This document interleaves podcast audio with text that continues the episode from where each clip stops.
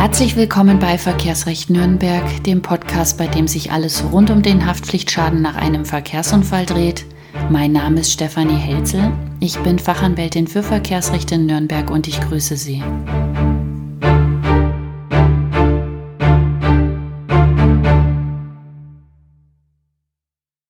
Im letzten Jahr, also in 2018, zwei Urteile gefällt, indem es den Anspruch auf eine fiktive Schadensabrechnung als unbegründet zurückgewiesen hat. Ist die fiktive Abrechnung damit am Ende?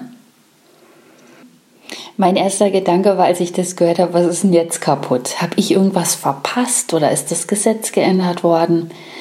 Ich meine, dass Teilen der Rechtsprechung die fiktive Abrechnung schon länger ein Dorn im Auge ist, das ist nichts Neues. Aber dass jetzt ein Landgericht gleich zweimal eine Entscheidung trifft, in dem dem Unfallgeschädigten der Anspruch auf Abrechnung fiktiver Schadensersatzkosten, also Reparaturkosten und auch Nutzungsausfall als unbegründet zurückgewiesen wird, das habe ich wirklich noch nicht erlebt. Das Landgericht Darmstadt hat am 15.06.2018 und am 5.09.2018 jeweils diese Urteile gefällt. Grundlage dafür war eine Entscheidung des Bundesgerichtshofs, der auch über eine fiktive Abrechnung zu entscheiden hatte. Allerdings hat der Bundesgerichtshof sich nicht mit Schadensersatzrecht beschäftigt, sondern mit Werkvertragsrecht. Und im Gegensatz äh, zur Entscheidung des Bundesgerichtshofs sind die Entscheidungen des Landgerichts gesetzeswidrig. Grund ist ein Paragraph im BGB, konkret der 249 Absatz 2 Satz 1. Da steht nämlich ganz genau, ist wegen Verletzung einer Person oder wegen Beschädigung einer Sache Schadensersatz zu leisten, so kann der Gläubiger statt der Herstellung den dazu erforderlichen Geldbetrag verlangen.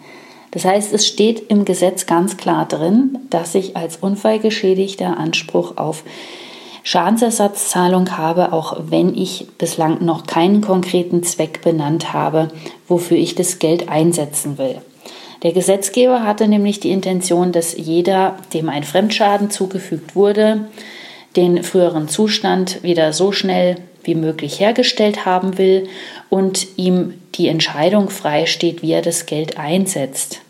Jedem Unfallgeschädigten steht der erforderliche Geldbetrag zu.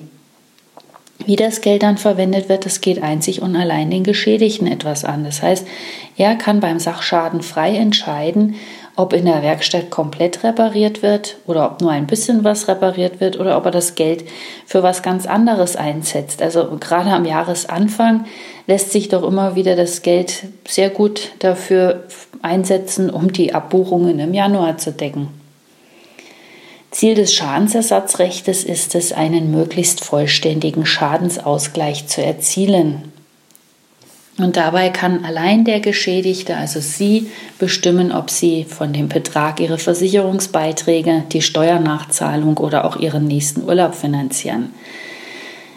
Es ist im Gesetz geregelt, dass ein Geschädigter so gestellt werden soll, als sei nie ein Schaden entstanden oder eine Verletzung aufgetreten.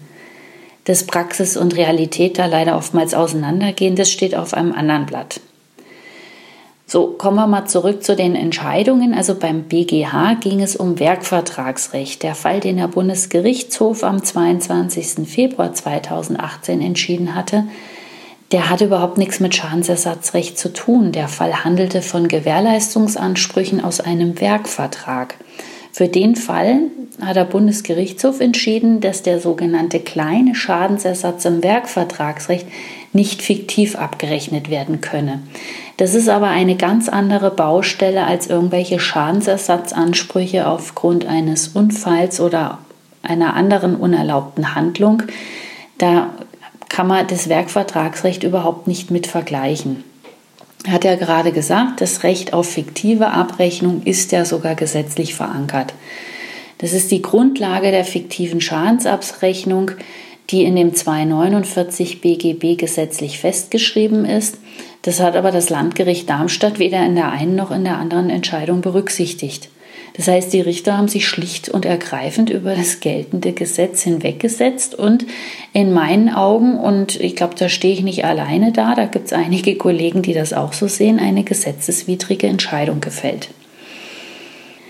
Jetzt setzt sich das OLG Frankfurt am Main mit diesen Urteilen auseinander. Sprich, die Entscheidungen aus Darmstadt sind noch nicht rechtskräftig und man kann durchaus davon ausgehen, dass das OLG Frankfurt diese Urteile auch kassieren wird. Solange der Gesetzgeber keine neue gesetzliche Grundlage für das Schadensersatzrecht schafft, wird es wohl auch weiterhin die Möglichkeit zur fiktiven Abrechnung geben.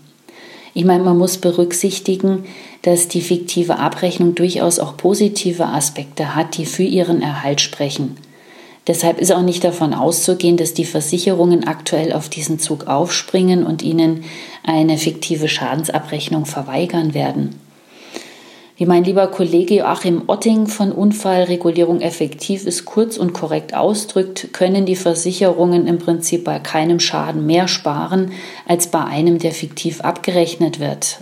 Punkt 1, es fällt keine Mehrwertsteuer an. Punkt 2, die Kürzungen bei den Reparaturkosten werden eher akzeptiert, wenn fiktiv abgerechnet wird. Und drittens gibt es keine Verzögerungen, zum Beispiel bei Ersatzteillieferungen. Und damit fallen auch die Nutzungsausfallkosten oder auch die Mietwagenkosten wesentlich geringer aus als bei einer konkreten Reparaturrechnung. Was halten Sie denn von der Entscheidung aus Darmstadt? Soll die fiktive Schadensabrechnung tatsächlich abgeschafft werden?